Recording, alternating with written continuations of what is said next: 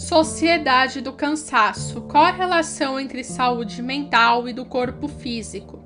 Texto de Andressa Schmidt, repórter de saúde do Jornal 48.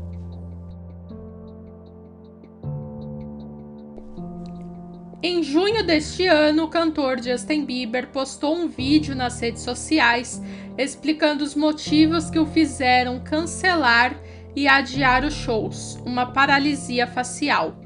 Desde então, especialistas começaram a se manifestar para explicar o que tinha acontecido com o rosto dele e muitas pessoas cogitaram a possibilidade dele ter sofrido um AVC, acidente vascular cerebral. Apesar do sintoma de paralisia facial ser muito parecido, o que atingiu o cantor, no entanto, foi um vírus chamado varicela zoster, já conhecido e muito comum em crianças por causar a catapora. A paralisia facial do Hansen Hunt e do AVC tem uma diferença importante. Normalmente, a do AVC poupa o terço superior da face, tornando possível a movimentação da testa, enquanto na paralisia facial periférica, que é o caso da Hansen Hunt, isso não acontece e toda a face fica prejudicada, explica a otorrinolaringologista doutora Natália Campos. Ela causa paralisia facial porque o vírus vai inflamar exatamente o sétimo par craniano, que é o nervo facial, complementa. Segundo Natália, quando nós temos catapora na infância, normalmente esse vírus fica latente no nosso corpo e, quando nós temos alguma queda de imunidade, ele pode recrudescer e voltar a infectar, se manifestando como Hansen Hunt ou como herpes zoster, conhecido popularmente como cobreiro. Os pacientes com maior risco para desenvolver esta síndrome são os imunodeprimidos, ou seja, crianças, idosos, diabéticos e pessoas com o vírus do HIV mas o vírus pode reativar em uma pessoa imunocompetente, sem nenhum fator de risco, mas no momento de maior fragilidade imunológica, explica a doutora. A baixa de imunidade.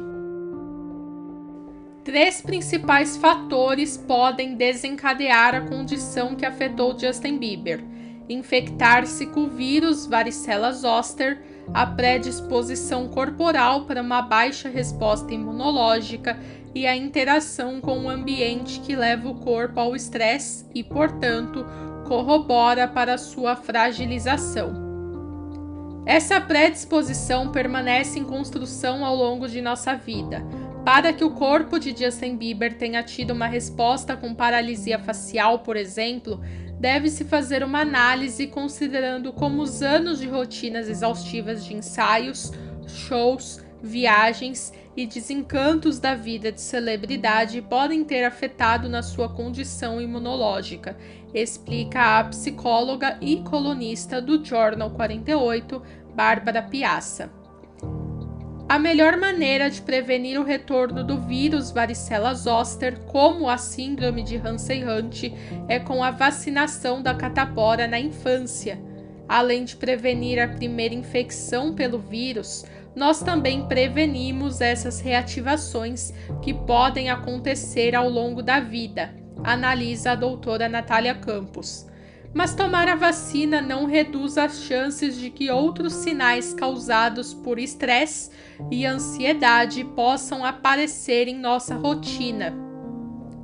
Existem alguns sinais que podem ser observados para evitar que, de uma hora para outra, nosso corpo entre em colapso. Por exemplo, a insônia. Evidentemente que uma pessoa que se sobrecarrega de preocupações e responsabilidades ao longo do dia terá dificuldades para se desvincular das mesmas durante a noite. Nosso corpo não alterna o modus operandi num passe de mágica, conta a psicóloga Bárbara. O estresse, segundo ela, é capaz de afetar desde as funções mais básicas do nosso organismo até as mais complexas.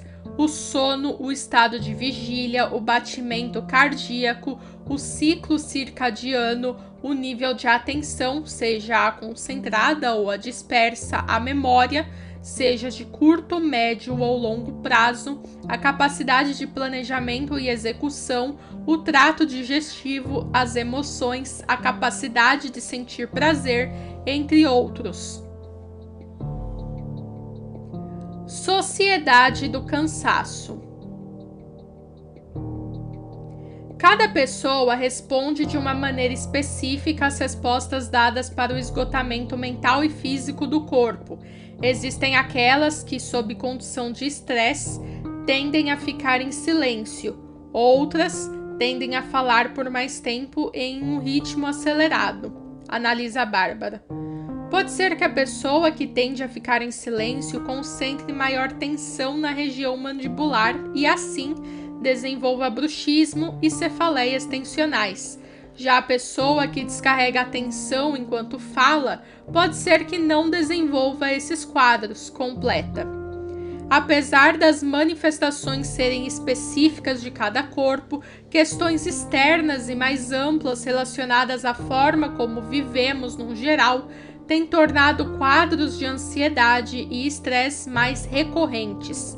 Esses são sintomas da época, provindos do que se chamou Sociedade do Cansaço. O tema foi debatido pelo filósofo Márcio Kraus no podcast Mamilos. A cobrança do sim é generalizada, do trabalhe enquanto eles dormem, do estude enquanto eles se divertem, do sabote até mesmo o seu descanso. Isso é para todo mundo, ainda mais na era da internet em que vivemos, disse ele. O termo Sociedade do Cansaço ficou conhecido por ser título de um livro escrito pelo filósofo coreano Byung-Chul Han, publicado originalmente em 2010. O autor trata de discutir os efeitos colaterais desse fluxo massivo de discursos motivacionais sobre a superação de limites, que podem ser encontrados em qualquer lugar da sociedade contemporânea sejam nos ambientes de trabalho, nas postagens das redes sociais e até praticados no nosso cotidiano sem percebermos. Esses discursos têm potencial de levar à exaustão e à construção de quadros como de transtorno de ansiedade generalizada, de depressão e de burnout. Sobre isso, a psicóloga Bárbara Piazza pontua que somos cotidianamente assediados por publicidade, notificações e diferentes estímulos audiovisuais que tentam nos convencer de que o lado bom da vida é o lado da conquista, do deslocamento, da superação. Imagina a seguinte cena: ela propõe Estamos com o corpo parado, seja em pé, sentado ou deitado.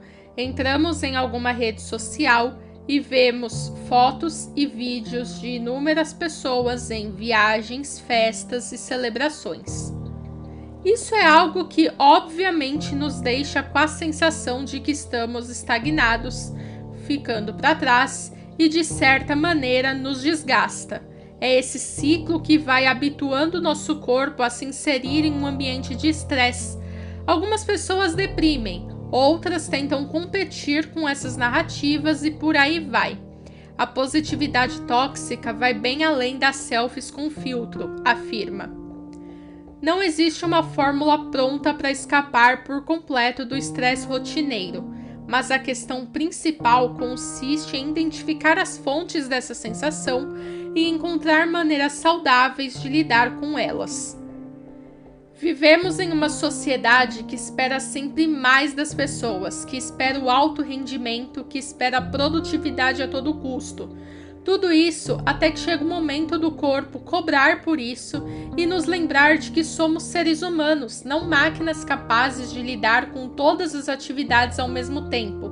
Se permitir descansar e ter um tempo livre não é luxo, é necessidade e denuncia o fato de que corpo e mente estão sempre interligados.